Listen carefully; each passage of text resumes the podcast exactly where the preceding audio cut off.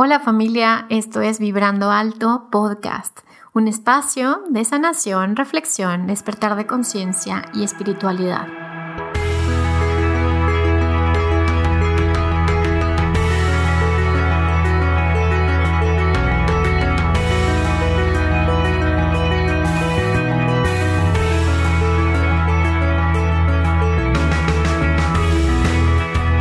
Yo soy Verónica Fuentes y soy autora, sanadora, terapeuta, madre y un ser de luz que como tú vino a experimentar en este planeta Tierra.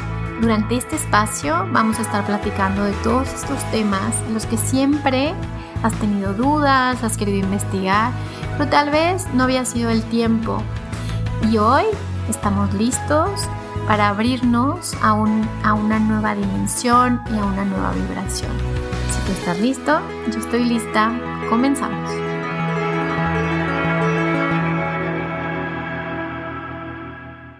Hola, hola, ¿cómo están? Bienvenidos a un episodio más de Vibrando Alto Podcast. Hoy tenemos, bueno, como siempre, todos los invitados son hermosos, pero en esta ocasión sí, sí ando nerviosa, Durga. Eh, porque tengo una invitada que, que la verdad es que es un honor tenerla aquí y, bueno, la verdad es que no tiene presentación porque ustedes ahorita ya la van a conocer. Yo le estaba contando ahorita cómo es que yo la conocí. Eh, yo tomé una clase de yoga, bueno, varias, pero me tocó con ella unas dos clases y le estaba comentando a Durga que, que yo le escuchaba hablar y decía, me quiero sentar con un té a escucharla y ya no hacer nada más que estarla escuchando. Y bueno, el universo me dio el regalo de tenerla aquí y, poder escucharla completamente. Y bueno, pues te doy la bienvenida, Durga Steph. ¿Cómo estás? Gracias por estar aquí. Ay, muchísimas gracias. De verdad que para mí también es, es un honor. Creo que pues vibramos muy similar, así que qué mejor que estar aquí con ustedes compartiendo contigo. Muchísimas gracias por la invitación. Ay, muchas gracias a ti, Durga. Y bueno, hay tantos temas que la verdad es que tienes una trayectoria tan amplia y tan profunda que podríamos pasarnos muchos episodios. Por eso Durga tiene un podcast que al final les va a decir dónde la pueden encontrar. Pero bueno, me gustaría que, que nos enfocáramos en, en, estos recursos que yo le platicaba a Durga, que en estos tiempos creo que la meditación y el yoga son, son dos recursos que pueden hacer una gran diferencia en cómo estamos experimentando eh, la vida y cómo estamos experimentando el proceso en el que nos encontramos como humanidad. Entonces, bueno, quiero que nos platiques, Dorga, así desde el inicio, vámonos así desde el principio. Eh, ¿Cómo fue que llegaste primero al yoga? Supongo que fue al yoga y luego la meditación o fue al revés. Sí, la verdad es que fue primero al yoga, las posturas de yoga, creo que, es algo que a muchos nos pasa. Em, yo era una persona muy activa físicamente, entonces era típico que me gustaba el gimnasio, o sea, todo tipo de deportes movidos, pero eh, cuando me hablaban del yoga, cuando era más pequeña, visualizaba el yoga en, en un deportivo que yo iba de niña y eran viejitos quedándose en, posturas o sentados como horas. Decía, no, eso no, eso nunca va a ser para mí. Pero me, fui a Boston a hacer la maestría con, mi esposo y pues empecé a sufrir, que si el frío, o sea, como que algo empezó a no cuadrar en mi vida, ¿no? Y, y me acuerdo ver este espacio calientito, hacía frío en Boston, la verdad y, vi como las velas, así vi un espacio de yoga, dije, eso se ve, se ve muy rico, me voy a meter a probarlo y la verdad es que cuando lo hice fue algo muy impactante, o sea, algo me, algo me enganchó, pero de una manera muy distinta a la que siempre nos engancha, digamos que la parte física. Y lo que me pasó muy fuerte, y yo tomaba y fumaba mucho en esa época todavía, y fue que al mes que empecé a hacer yoga diario, porque algo me, como que algo me enamoró en esa primera clase, eh, dejé de fumar, pero así fue algo como, como inmediato, o sea, como un llamado así de decir, ¿por qué le estoy metiendo esto a mi cuerpo? Y, yo había hecho ejercicio antes, o sea, decía, pues esto no es realmente cualquier tipo de ejercicio, lo que me pasó fue algo profundo, fue como, como empezar a de verdad sentir por primera vez mi cuerpo, ¿no? O sea, como decir, he vivido desconectado, o sea, siempre he querido estar flaca en un espejo, me podía ver en un espejo queriendo estar flaca o queriendo estar fuerte, pero nunca me había sentido y eso me, me, lo dio el yoga. Me empezó a dar una conciencia muy distinta y pues empecé a querer cambiar mi manera de comer. O sea, empezaron cambios muy rápido que dije, o sea, esto tiene algo muy mágico. Me llamó mucho la atención y muy rápido me quise meter a, a estudiarlo más. Entonces me metí una formación de maestros en Boston y sí fue como que me metí muy profundo. Soy bien intensa, como ya me conocerán. Entonces, eh, pues empecé a estudiar la filosofía, empecé a cambiar, me, volví vegana en ese entonces, muy estricta, este, empecé a meditar, como que ya todo empezó ahí a, tomar mucho sentido en la formación de maestros, como que realmente pude profundizar y me di cuenta además que me gustaba mucho enseñarlo, me gustaba mucho compartirlo. Entonces así inicié realmente el camino que, que me ha llevado a, pues a, conectar muchas cosas, ¿no? La maternidad, la pareja, no sé qué hubiera hecho de mi vida entera si no hubiera entrado a ese salón es, en ese momento, esa clase. Esa es como si hubieras aterrizado en tu cuerpo, ¿no? Como si te hubieras habitado. Sí, o sea, realmente te digo como que creo que no nos damos cuenta, yo no me daba cuenta, al menos esa era mi experiencia, que quería estar de cierta manera en el gimnasio, o sea, quería tener cierto cuerpo, me quería ver de cierta manera, pero no, no estaba conectando con cómo me estaba sintiendo, ni cuando estaba comiendo ciertos alimentos, ni cuando estaba haciendo ciertos ejercicios. Entonces el yoga lo que me dio literalmente fue habitar mi templo, o sea, decir esto este, este vehículo, por primera vez fue como, ah, o sea, mi respiración, mi cuerpo y claro, mis pensamientos. O sea, fue una, fue una, empezar a concientizar desde el cuerpo hasta, hasta decir, ah, esta voz interna que también se está quejando todo el día, qué chistoso, que nunca me había dado cuenta que existía. ¿no? Claro, como empezar a darte cuenta, ¿verdad? De esa vocecita que te está todo el tiempo, pues diciendo cosas, ¿no? mandando y siempre, casi siempre juzgando, porque lo que me di cuenta que fue muy fuerte fue eso. O sea, dije, es esta voz no solo existe, sino que se queja del mundo todo el tiempo, o sea, todo está como quejándose, juzgando, está describiéndome lo que está viendo, está, pero casi siempre en un tono mucho más negativo de lo que yo creía que yo me consideraba una persona positiva. Positiva, claro pero sí fue fuerte esa, lo que el yoga me, me, dio fue un regalo muy, muy grande que, y fue rápido, o sea, la verdad es que no tuvo que pasar mucho tiempo para, para empezar a, darme cuenta de, de, todo esto. Y ahora, dime algo, en algún momento en el proceso del yoga, como que entras en un proceso oscuro del alma, como que empiezas a descubrir como emociones, muy difíciles o empiezan a destaparse traumas o qué empieza a pasar cuando empieces a mover tu cuerpo de manera consciente y empieces a, observar tu mente, Durga? Yo viví este proceso como al principio, bueno, esta fue mi, mi, como mis etapas, ¿no? Como que al principio me fui mucho de esto es para estar como high, ¿no? O sea, como vibrando muy, muy alto y la comida, o sea, como todo muy hacia de que esto me va a llevar solo lo positivo y, y de repente me acuerdo que tuve una etapa, pero ya la verdad bastante avanzadita en el yoga, donde, donde empecé a notar pues un poco em, pues estos pensamientos primero negativos y luego las emociones, ¿no? Que decía, ah, o sea, esto no solamente me lleva a vibrar alto, sino que me lleva a, a ver, a darme cuenta qué está pasando dentro de mí.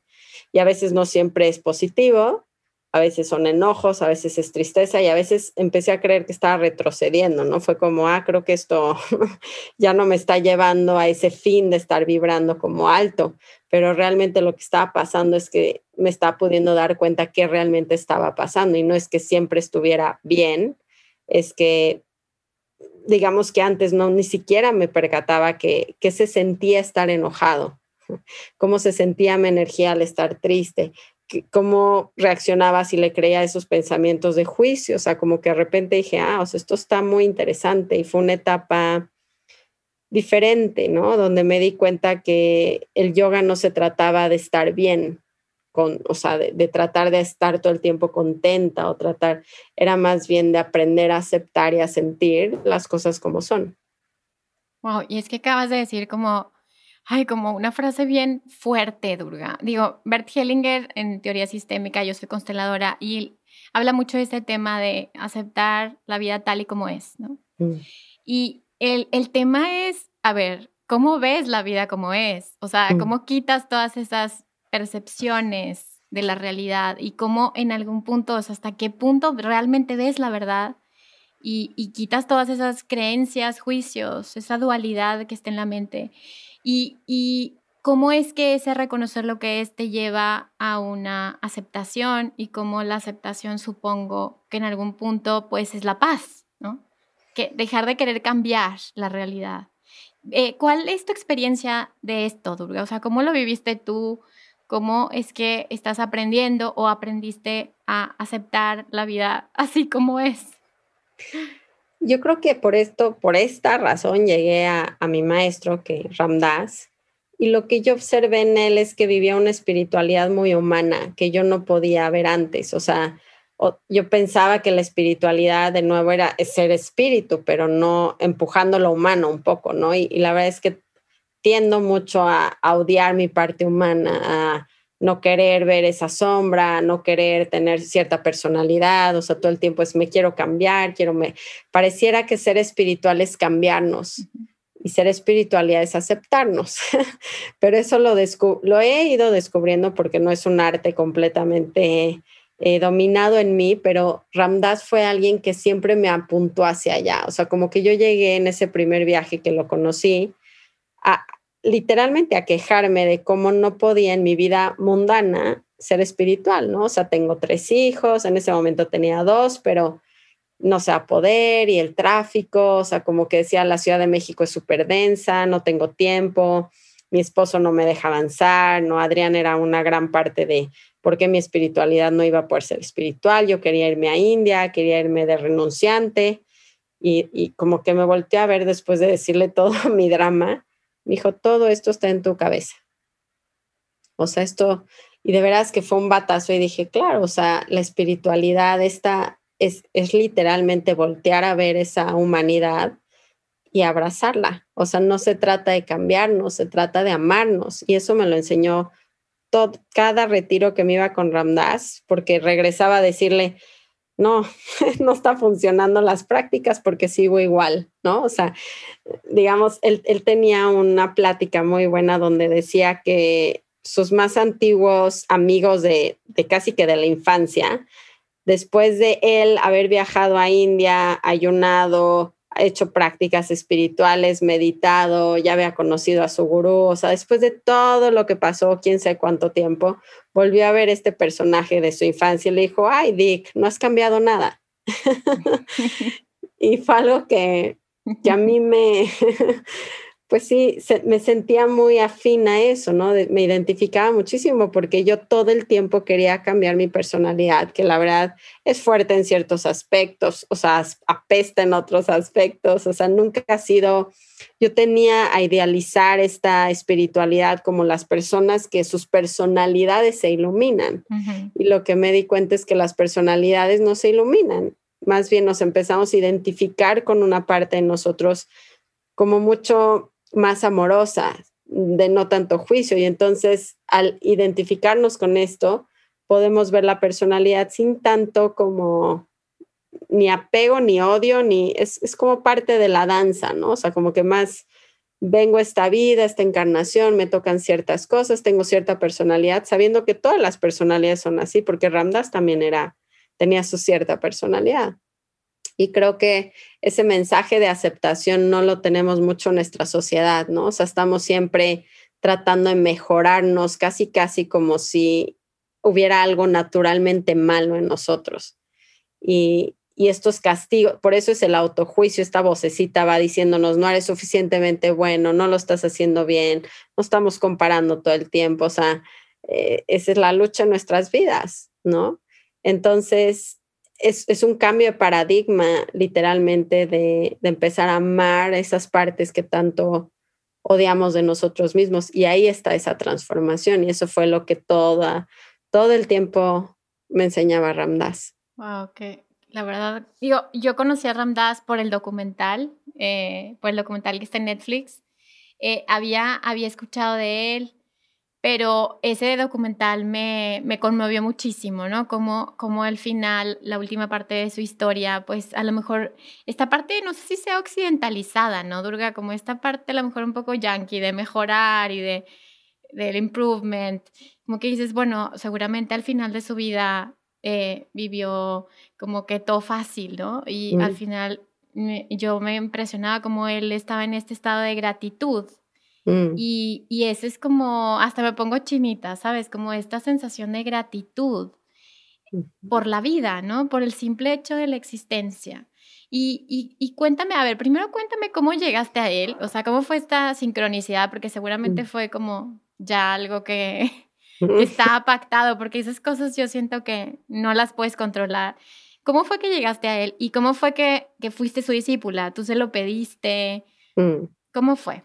Llegué a él por mucho sufrimiento, ¿no? O sea, como que esta etapa de enamoramiento del yoga, que está bien, o sea, tiene su momento, te digo que estaba yo muy arrogante, juzgaba a la gente que no era yogi, no era como ustedes son los tontos no yogis, yo soy la yogi vegana, yo soy la yogi que hace, me, me hago pretzel y me, me paro de manos y juzgaba mucho a la gente y mm, tuve un socio y expandí mi escuela, a mí me estaba yendo muy bien, yo tuve una escuela de yoga que ahorita ya cerró por la pandemia, pero expandimos la escuela, en ese momento tenía un socio y justo en ese momento de más expansión de la escuela, yo tenía una hija muy chiquita de un año y una hija de cuatro y empecé a tener una cantidad de problemas con mi esposo Bárbara. Justo antes de tener esos como problemas, hicimos un viaje para encontrar un maestro tibetano, em, una historia medio larga y chistosa que luego los podré contar, pero casi casi que tomamos votos para ser budistas y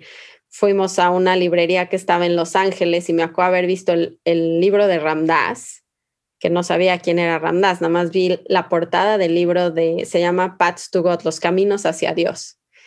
Y algo me fue como yo toqué leer ese libro, empecé a ver la portada, dije, me lo llevo. Y cuando lo vine leyendo en el avión de regreso, fue como empecé a llorar, ¿no? Dije, esta persona tiene una claridad bárbara y me identifiqué mucho con esa parte humana creo que una de las frases que leí en ese libro, que todavía me acuerdo, fue que eh, había un monje, contaba esa historia y que había un monje que lo sacan del monasterio porque no sé, no sé qué habrá hecho que lo sacaron.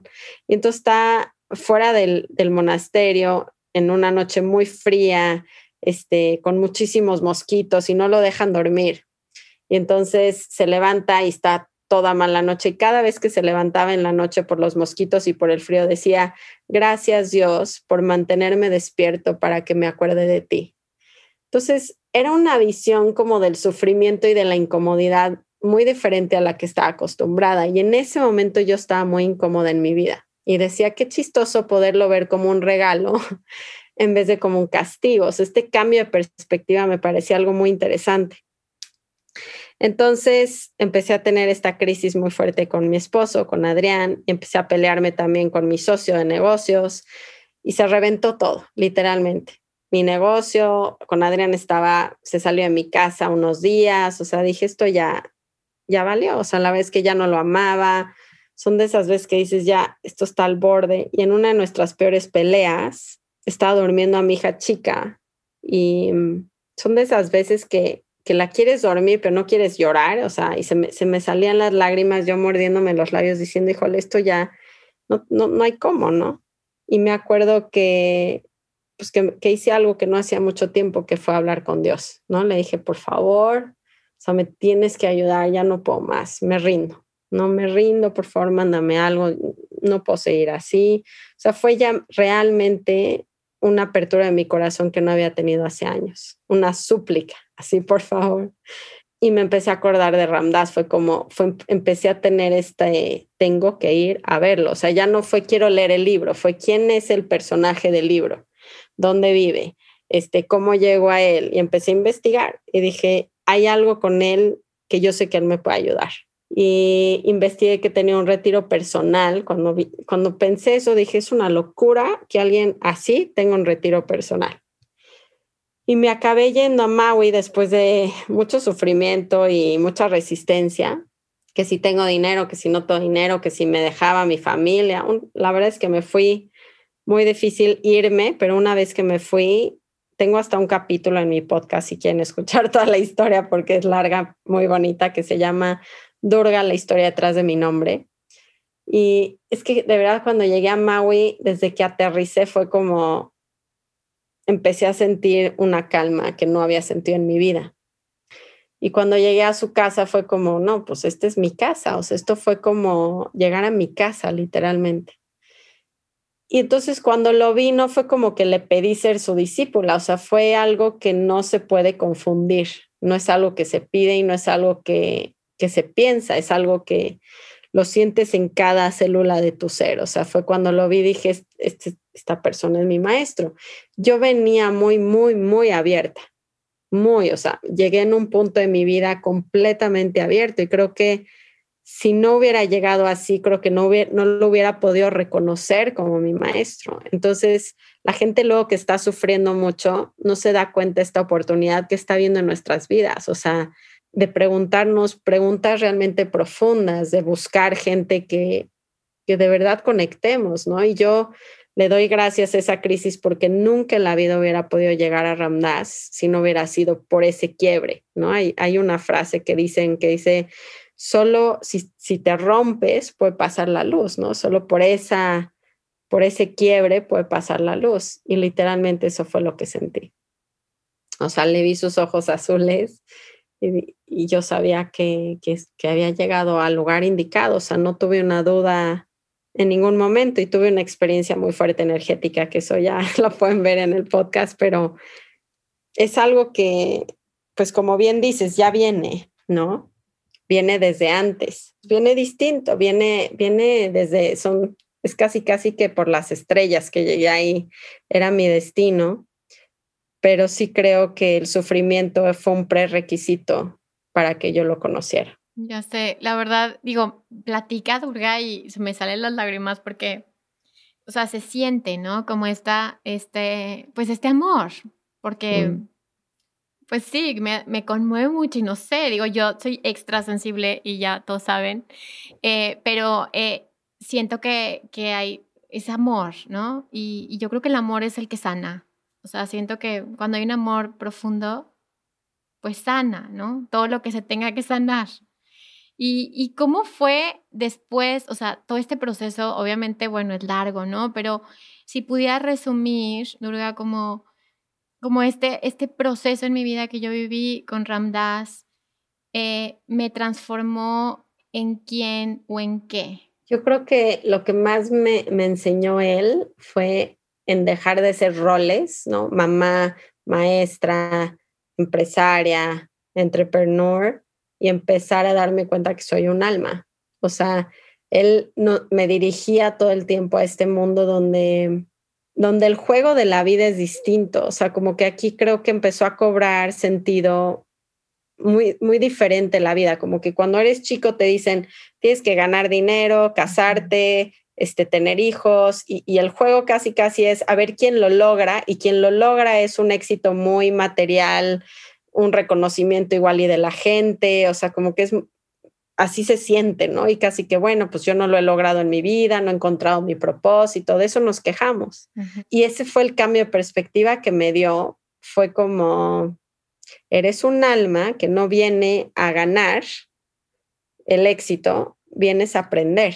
Y para aprender, cada uno de nosotros tiene otro currículum y es perfecto. O sea, aquí no hay equivocaciones, aquí no hay, yo debería de haber sido el presidente, el VP, este, la, la, persona que no tiene hijos no debe de tener hijos. O sea, cada uno viene con, con cierto aprendizaje y ahí como que empiezas a aceptar un poco más tu vida, ¿no? Como que dices, ah, o sea, entonces esto no me está pasando a, a mí, no soy una víctima, no, no la estoy regando, no estoy cometiendo errores, es esto me está pasando a favor, o sea, empecé a ver que el universo era mi amigo en lugar de mi obstáculo. Fue como, ah, lo que me presente la realidad es perfecto para lo que yo tengo que, que empezar a aprender, evolucionar. Entonces, realmente empecé a tomar mi vida desde ese lugar y aprovechando cada experiencia. Es como, si me está, estoy meditando y mi bebé me se despierta y me interrumpe, me están diciendo que mi práctica está en servir a mi bebé, no es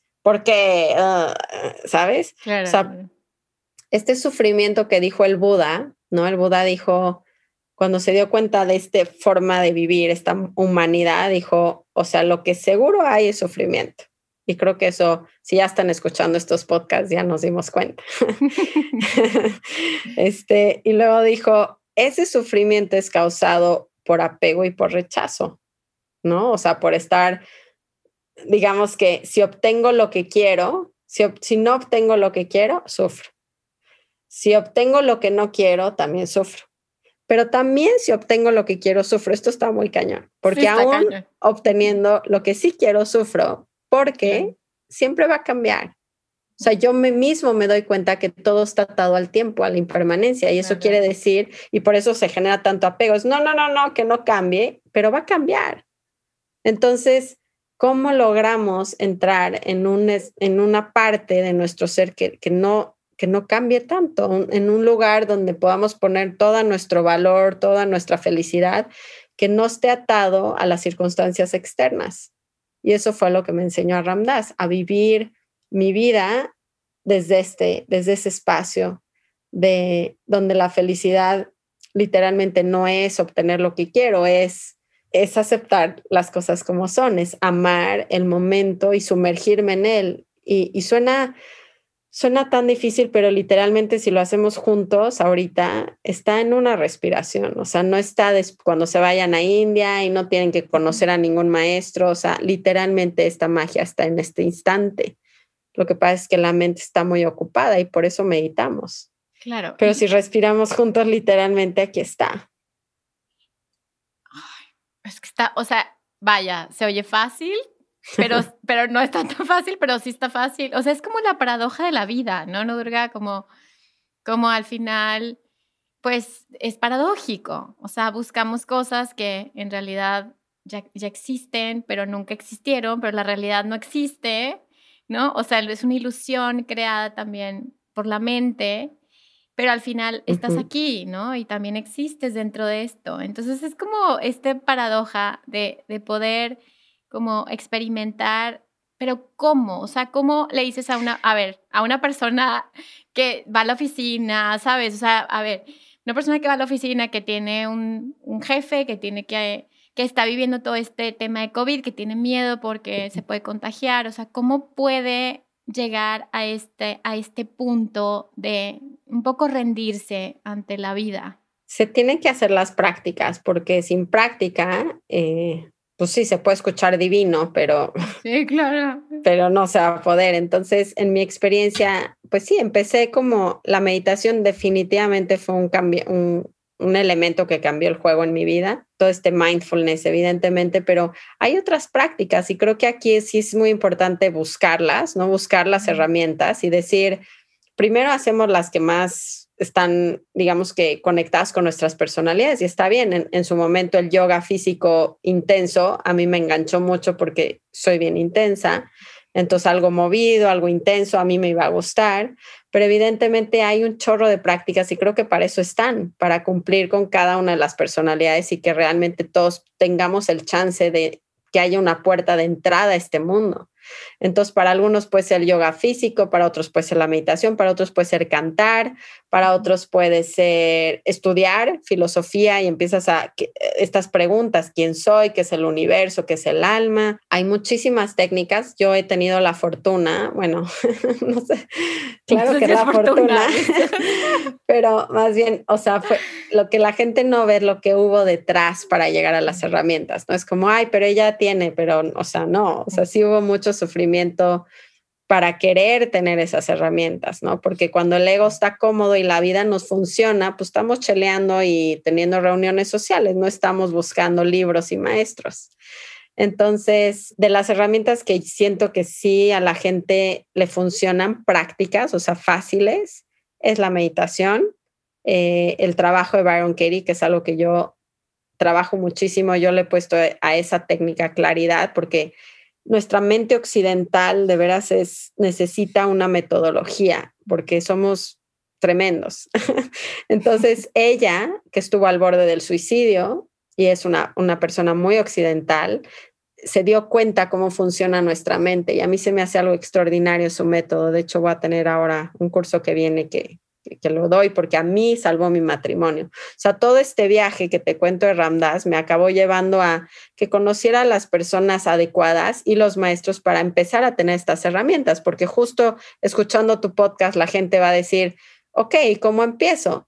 pues em, em, empiezo de donde estoy o hago algo, les, algo te está jalando, si no, no estarías escuchando este podcast. Entonces, o es el yoga, o, o es que maestro, o que meditación, o que, y entonces me empiezo a meter y lo que empiece a vibrar, lo empiezo a hacer y me empiezo a literalmente aclarar más para saber por dónde ir, ya no tanto tomando decisiones casi, casi planeadas de mi cabeza, sino literalmente entre más me conecto, hago yoga, medito, empieza a ser más fácil esa intuición que tanto buscamos y perdemos y se va a empezar a aparecer las personas. Si lo pido, o sea, creo que lo que me pasó esa noche con mi hija mordiéndome los labios fue que hubo una súplica, pero de verdad muy pura de mi corazón, ¿no? Fue así como, sí, entonces, la gente que está sufriendo ahorita, que el COVID, que la situación económica, creo que nos está empujando el universo a un despertar masivo, así de,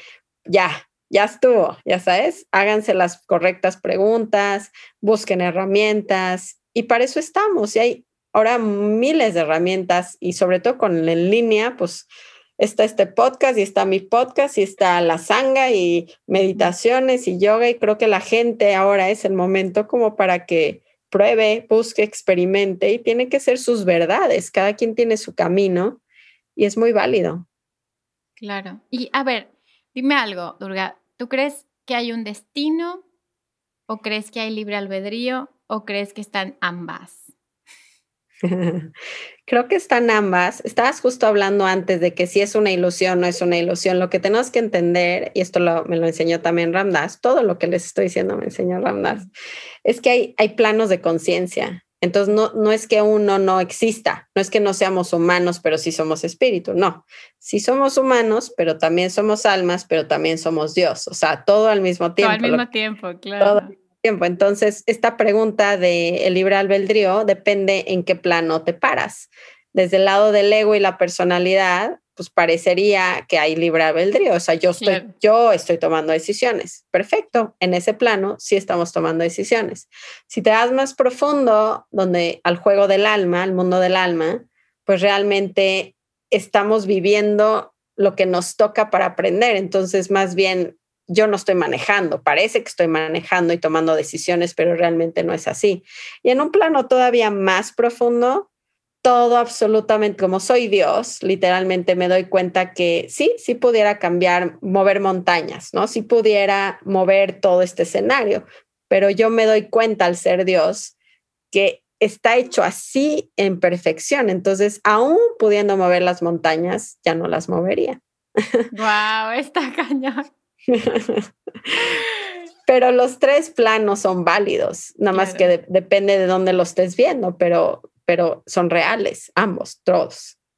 Claro, wow.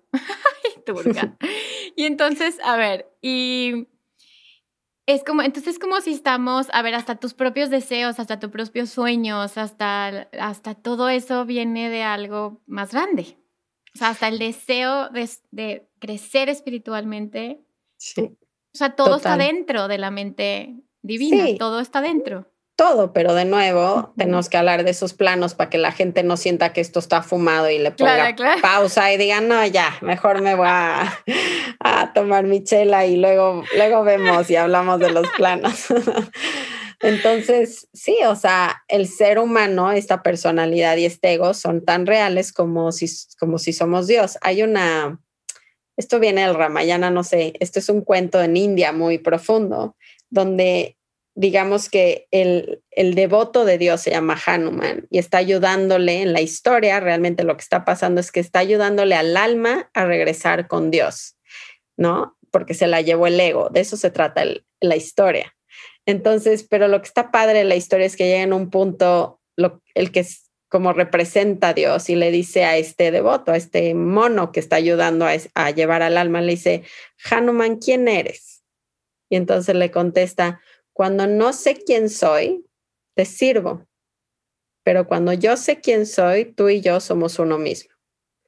Entonces, nos pasa lo mismo. Cuando no sabemos quiénes somos, andamos por la vida, algunos ni siquiera sirviendo porque ni nos damos cuenta, ¿no? Pero digamos que cuando no sabemos quiénes somos, pues al menos vamos a servir, vamos a, a jugar ese juego donde yo sirvo a esta existencia, este universo, juego una parte perfecta, aunque sea un barrendero, juego una parte perfecta dentro del juego. Y cuando realizamos quiénes somos, entonces sabemos que somos, somos Dios. Pues muy bonito. No, bueno, claro, la verdad es que tan sencillo como, como es, ¿no? Pero bueno, hay que hacer el camino, hay que transitar el camino, ¿no? Hay que jugar el juego. Hay que jugar el juego y hay que hacer las prácticas porque sin práctica todo esto es como, pues son, podría escucharse casi, casi como mafufadas. Es como, ¿qué es eso, no? Pero realmente por eso empezamos a hacer práctica y cada quien ir despertando en su es perfecto el proceso, o sea, hasta el proceso es perfecto, ¿no? Hablando de, de que si tus deseos son perfectos y si de tus ganas de seguir despertando, todo está en el guion perfecto, ¿no? Pero todo tiene un tiempo. Entonces es realmente poner todo nuestro corazón y hacer la práctica no tanto por la espera de la de esta logro, sino por amor, ¿no? Por amor, por cómo se qué bien nos sentimos al meditar, qué bien, en ese instante, ni siquiera es en 10 años, es qué bien me siento ahorita respirando tres veces contigo profundo. Qué padre se siente dar toda mi energía, que este podcast sea toda mi atención, toda mi, mi energía, ¿no? Para que esto salga increíble y pueda convivir contigo. O sea, se empieza a tratar la vida de, de dejar de buscar ese cuando nos iluminemos, cuando a, darnos cuenta de la simplicidad, ¿sabes? De, lo simple que es estar en paz. Los, y, hacemos la práctica por ese amor, porque nos damos, lo tocamos ese lugar y decimos, ah, no, yo quiero estar así todo el tiempo. Claro, claro, claro. Ahora, eh, tocando este punto como de la simplicidad, pero también de, de lo compleja que platicábamos hace rato, lo complejo que es la maternidad, lo complejo mm. que es el matrimonio. Mm. Eh, y que a veces, bueno, lo más sencillo para muchos, yo creo que tú y yo somos de la misma generación, pero las generaciones más nuevas, como pues mejor mi vida espiritual solo y mejor, mm. eh, mejor me voy yo, ajá, me voy a meditar yo solo a mis viajes, o mejor vivo en un departamento solo y yo ahí tengo mi práctica de yoga. Y, pero bueno, cuando la vida te pone este tipo de, de experiencias o lecciones como, bueno, sí, eres maestra de yoga, o sea, Durga eres maestra de yoga y, y vienes a servir, pero también tienes tres hijos y también es tu misión también criar estos tres niños por el camino del bien, digamos. O sea, es tu, es tu misión acompañarlos en su, propia, en su propio camino. Y también tienes una pareja, que como dice la cábala, ¿no? Como las mujeres ya estamos iluminadas. Digo, la cábala dice, ya tenemos un pasito más, pero bueno, al, hombre, la mujer lo acompaña también en su iluminación. Bueno, eso dice la mm. cábala, ¿no? Y entonces, ¿cómo le haces para... Y aparte eres emprendedora, eres empresaria ya. ¿Cómo le haces para maniobrar todo eso y que tu mente no se salga de control? O sea, ¿cómo le haces para tener como, y aparte en plena pandemia, ¿cómo le haces para manejar tu nivel de estrés y de ansiedad que implica tener una familia y tener todo, todo lo que acabo de mencionar, Durga. Sí, yo me estoy volviendo loca, ah. literal. Vamos a hacer un club de que... Totalmente estoy enloqueciendo. De que, oye, vamos a decirles a los del DIF, no nos quiten nuestros hijos, por favor. Totalmente. Eh, yo creo que, híjole, ha sido lo mejor que me ha pasado tener hijos a mí en mi práctica espiritual. Creo que no lo veía venir así, pero eh, me han quitado todo el ego que, que quisiera tener y más, y sobre todo el espiritual, el, el que te digo, el yo voy a meditar, yo, mi gurú tenía dos enseñanzas básicas, ¿no? Y era sirve a todos, ama a todos y recuerda a Dios, ¿no? O sea, entonces en ese servir y amar, pues la familia y el esposo eh, son una gran práctica espiritual. La verdad, lo que pasa es que no la vemos así, pero, pero otra vez esa perspectiva, hay, hay un balance que sí hago, que, que me costó mucho trabajo aprender con mi primera hija, porque me tuve que deprimir para poder soltar un poquito y entender que necesitaba, qué necesito de tiempo para mí en ese balance, en ese juego, es decir, ¿qué, ¿qué, tengo que hacer para estar bien y luego estar con ella desde ese lugar, del lado consciente, en vez de está asqueroso esto de ser mamá y no tengo tiempo y no, esa, ese rebase, ¿no? Entonces, creo que esto es algo muy personal, pero que hay que, que nos pasa a todas las mamás porque somos tremendas, qué culpa cargamos, ¿no? O sea, si, si ya se van a, como que he aprendido a darme tiempo y espacio sin tanta culpa. La verdad es que eso creo que se ha cambiado de mi primera hija a mi tercero. Es que a Emmet, a Naomi no la dejaba nadie la podía cargar, nadie me podía ayudar, porque yo tenía que ser la perfecta mamá, yo y además que no la deja ni un segundo y que acabé deprimida a los ocho meses, ¿no? Entonces, ¿cómo me cuido a mí misma primero entendiendo que si yo no soy la prioridad de mi vida, nada va a estar bien? Entonces es preguntarnos, ¿qué necesito? Literal, ¿qué necesito? Necesito 20 minutos y, y dármelo y buscar ayuda y apoyo, sea en los esposos, en una mamá, en una nana, o sea, buscarlo. Necesito mi práctica de yoga y una meditación al día para estar bien. ¿Cuánto dura eso de, de 24 horas que somos mamás? Porque somos 24 horas. Mi hijo duerme conmigo en mi cama y lo atiendo toda la noche también. Entonces, dos horas del día para mí, lo bueno, eso, si eso me balancea para regresar a jugar con él y mantrear y verlo como práctica espiritual y conectar con él, me lo doy. O sea, realmente tengo que buscar estos espacios y, y, ayuda. Y ahorita en pandemia, las familias tienen que evolucionar y está increíble. No es como sentarme con mi esposo y decirle, está increíble esto, a ver cómo le hacemos para que funcione, ¿no? Y cómo te doy tu espacio y cómo me das mi espacio y cómo generamos un buen espacio en familia. Y no es fácil, pero pero tengo muy claro que si yo no estoy bien, nada está bien. Entonces soy muy seria en decir con flexibilidad, ¿no? Porque les digo que me levanto, me estoy tratando de levantar a las 4 de la mañana a meditar, duermo con mi bebé y hay veces que sí, medito una hora, dos horas, hago mis prácticas y lo que quieras y nadie se levanta. Y hay veces que se levanta, muchas veces, que no me siente en la cama y se levanta. Entonces, en vez de enojarme, literalmente es como la verdad, uso mucho la metodología esta de The Work, el trabajo de Byron Katie, porque te hace ver que si te peleas con la realidad, siempre, no sé si se han dado cuenta o no, pero vamos a perder solo el 100% de las veces. Entonces, llega un punto donde dices, o sea, ya no me quiero pelear con la realidad. Y esa metodología te ayuda muchísimo porque en, en un media hora te saca, te saca de esa fantasía y te hace aceptar la realidad y verla como, como un premio, o sea, casi como, como un regalo. Entonces, esa es una metodología que la verdad sí les recomiendo mucho. Ella tiene un libro que se llama Amar lo que es, léanlo porque está facilísimo. Eh, en la metodología muy práctica y eso a mí me me ha mantenido hablando de, sano, este, cuerdo en esta pandemia es algo que he tenido que hacer casi diario, porque sí, es intensísimo, pero es verlo como, pues casi que como un retiro espiritual, ¿no? En vez de como cuando se va a acabar, es como, ¿qué, qué, qué, qué sí está bueno? O sea, ¿por qué la pandemia es un regalo? Es darle la vuelta, ¿no? Y empezar a decir, ¿por qué sí es un regalo esto? ¿Por qué podría ser una bendición? Y van a empezar a sacar ejemplos reales. Ah, pues sí estoy más tiempo con mi familia.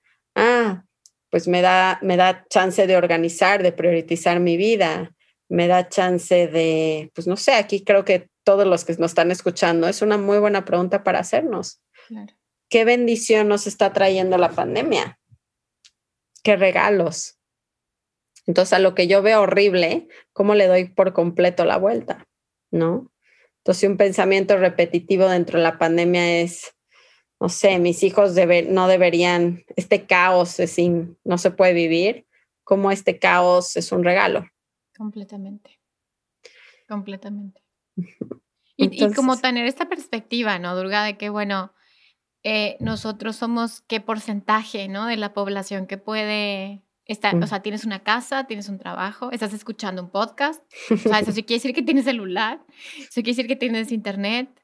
Entonces, eh, el privilegio y, y, pues eres completamente bendecido, ¿no? Y, y, cuando como que vemos esa perspectiva, como que baja también un poco el nivel de ansiedad, como decir, gracias.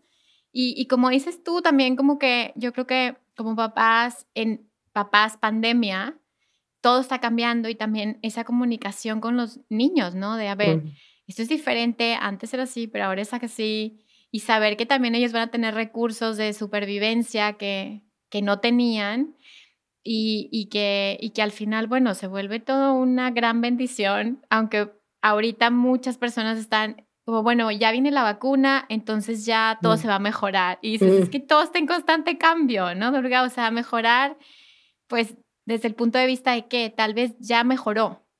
Tal mm. vez hoy sea la mejora. Totalmente.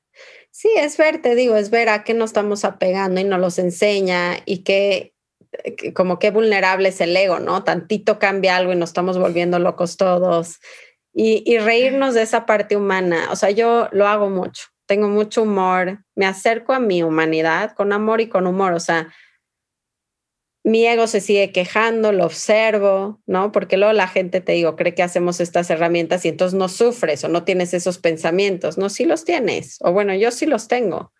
Y hay días que amanezco y, me vuelvo a quejar de que no pude eh, meditar y lo observo y respiro y me amo en ese espacio. Empiezo a, notar esa, a abrazar un poquito la realidad hasta mi enojo. O sea, que no nos dé miedo de voltearnos a ver en nuestros momentos más bajos, porque lo que más necesitamos es ese amor incondicional hacia nosotros mismos.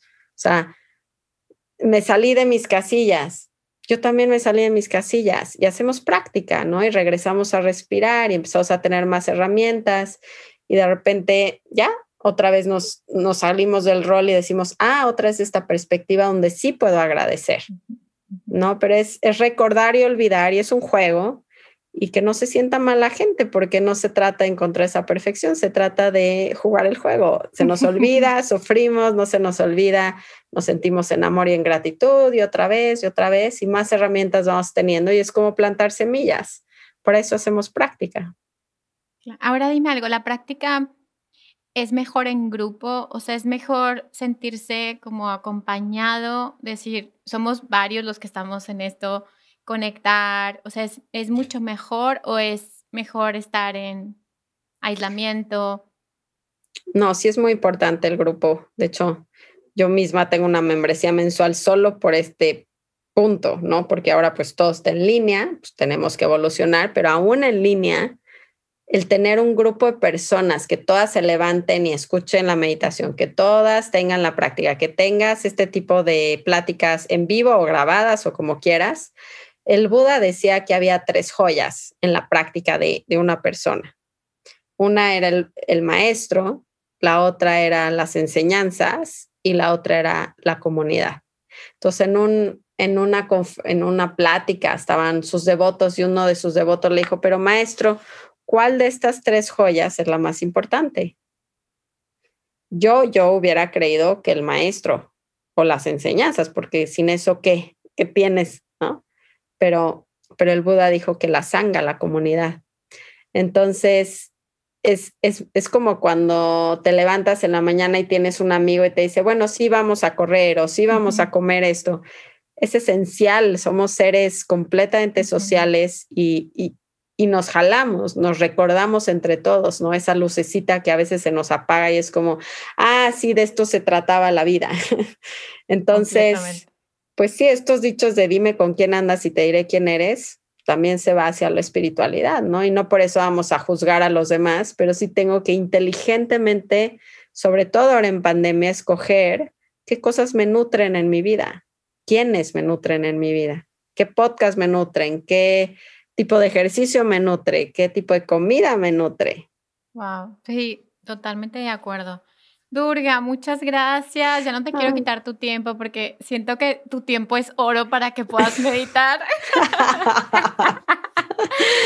no. Muchas gracias. Ahora platícales, bueno, ¿dónde te pueden encontrar? ¿Qué estás haciendo? cuáles son los proyectos que estás haciendo y hacia dónde quieres dirigirte, ¿no?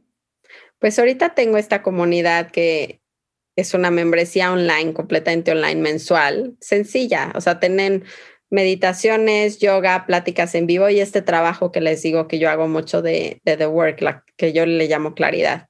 Entonces, eso tengo que se llama la sanga, que justo quiere decir la comunidad, los buscadores, la familia espiritual. Eh, eso lo tengo. Tengo, pues ahorita viene uno de mis cursos, la primera vez que lo vamos a dar Adrián y yo, mi esposo, de esta crisis que tuvimos, eh, pues tuvimos un maestro, un mentor fuertísimo que nos hizo aprender esta metodología y aplicarla en la pareja y nos enseñó cosas extraordinarias, la verdad, como a tomar retroalimentación muy fuerte de la pareja, cómo hacer las paces de otra manera, encontrar otro tipo de comunicación. Y la verdad es que es algo que nos, pues sí, no, no, nos, o sea, de no poder escuchar su voz, imagínense, ya sean de ese nivel que dices, ya como traga el vaso cuando toma agua me, me molesta. este, se arregló. O sea, la verdad es que nos dimos cuenta pues que teníamos mucha sombra y que la otra persona te la está enseñando y es, esa es la familia, esa es la pareja. Literalmente es casi, casi como estar en un templo sagrado donde tienes a tus mejores maestros, que tú los ves como tus peores enemigos, pero, pero Dios de mi vida, o sea, lo que aprendimos del uno al otro fue algo así como nos salvó. Entonces tengo ese curso que viene en pues ahorita tengo la masterclass ese que dice sana tu relación sin tu pareja. Y es el sábado 13 de febrero y es gratis. Esa se pueden meter todo. Lo único que tienen que hacer es registrarse. Y, y voy a hablar de, de cómo sanar tu relación sin tu pareja, porque siempre nos vendían a nosotros que necesitábamos tener al otro, ¿no? Como que los dos teníamos que trabajar, pero, pero no.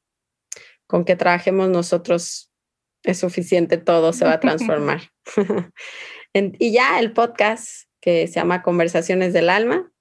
Entonces, pues tengo como tú estos temas y de eso se trata.